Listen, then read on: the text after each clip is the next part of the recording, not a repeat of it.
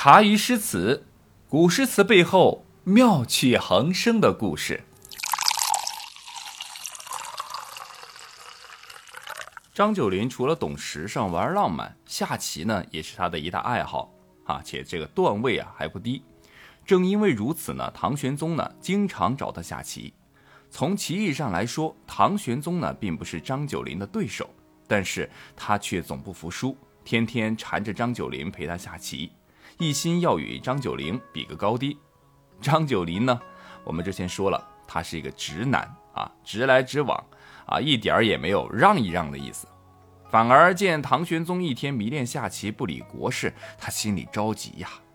一日呢，对弈的过程当中，双方厮杀正酣时，张九龄忍不住对唐玄宗说道：“陛下，天天下棋不好，不要紧。”唐玄宗一面回答，一面提了车来捉张九龄的马。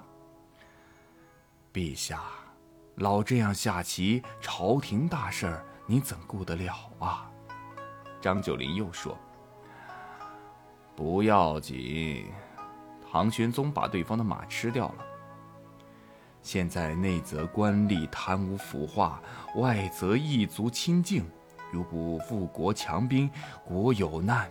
百姓就难安居呀！不要紧，朝廷有文武百官料理。你快下棋吧。唐玄宗仍摆弄棋子，张九龄见状呢，便不再说话。他一边下棋，一边想方设法的让唐玄宗把车腾了出来。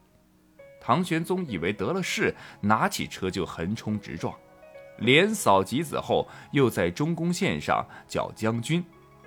张九龄呢，没有起誓保帅，只是上了一步卒。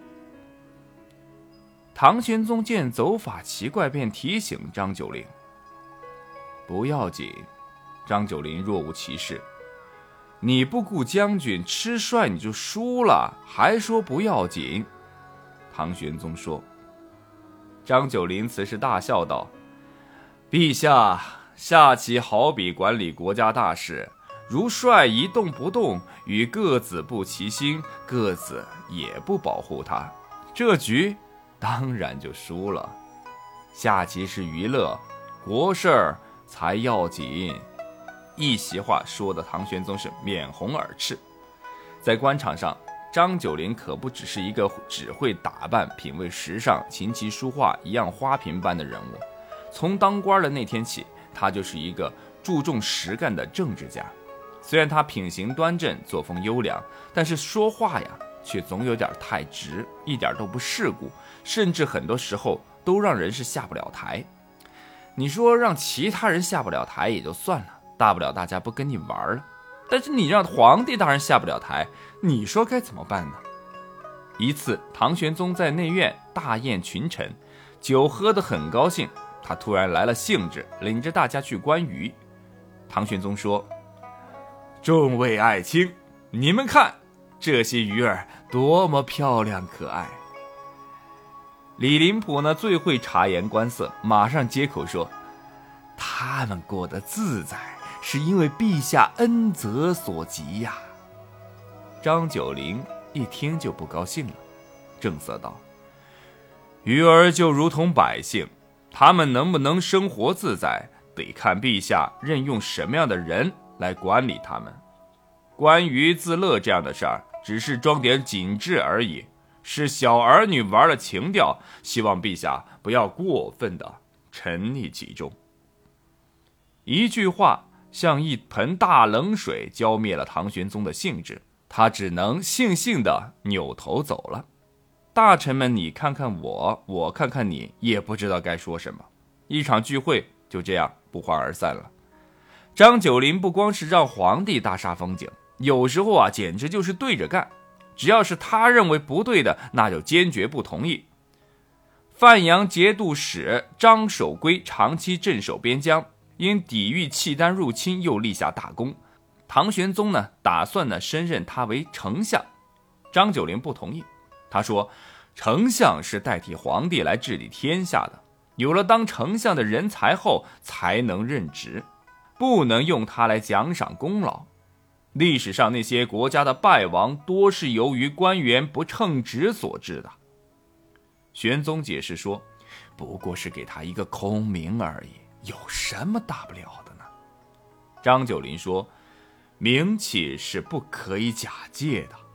假如有人平定了东北二虎、西族和契丹，那陛下加他们什么官呢？”玄宗无言以对，只好作罢。再有一次，唐玄宗宠爱武惠妃，宠到极致的时候，他动了想借故废掉太子，立武惠妃的儿子为太子的念头。因为这个话题太敏感，大臣们呢都无人敢言。张九龄是丞相，啊，却非常不识时务，坚称不可。他搬出隋文帝借废太子、终治失国的典故来教育皇上，弄得这个玄宗啊，那叫一个郁闷。在武惠妃的面前，甚至都抬不起头来。武惠妃得知是张九龄从中作梗，便偷偷的派心腹宦官找他，诱导说：“有妃必有心，如果您可帮忙，丞相就能长久的当下去。”张九龄得知后大怒，把宦官厉声斥退，并且马上登殿奏明此事。最终呢，太子的位置才得以保全。虽然有实力，虽然一片忠心，但张九龄屡次犯言直谏，搞得皇帝大人很是下不了台。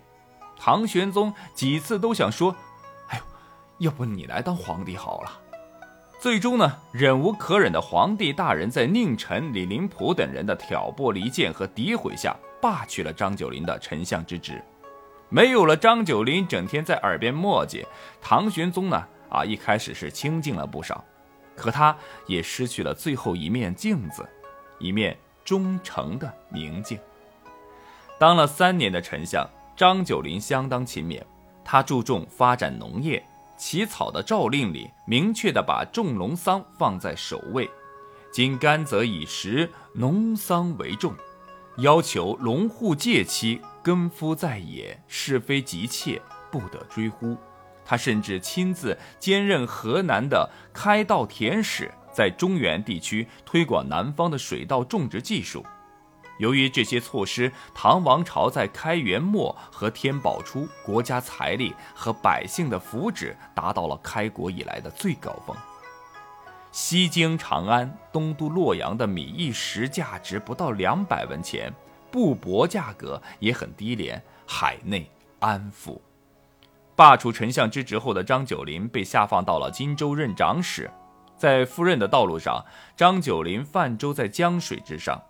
这一晚，明月高挂，喝着清酒，回想着自己的政治仕途，繁忙的公事无暇顾及家人，特别是自己的妻子。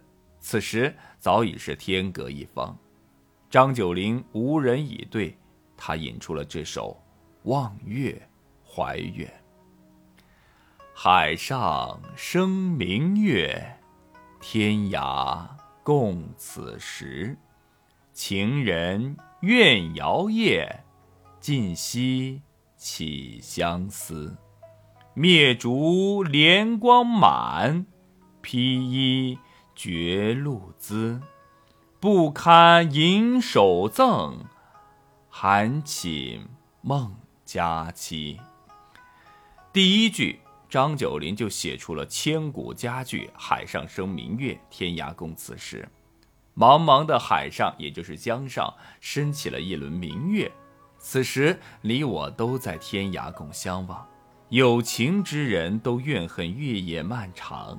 整夜里不眠，把亲人怀想，熄灭蜡烛，怜爱这满屋的月光。我披衣徘徊，深感夜路的寒凉，不能把美好的月色捧给你，指望能够与你相见在梦乡。整首诗构思奇妙，意境幽清，没有深挚的情感和切身体会，恐怕是很难写出来的。诗句中，张九龄没有写一个愁字，顶多就是一个怨，甚至不知道背景的还以为他是在写情诗。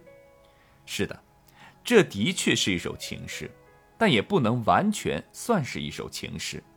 因妻子而作，却又因政治仕途失落而终。当你翻来覆去细细品味这首诗之后，你才能够在句间悠悠之中读出说不明理还乱的不尽情思与落寞。诗句的最后忽然戛然而止，只觉余韵袅袅，令人回味不已。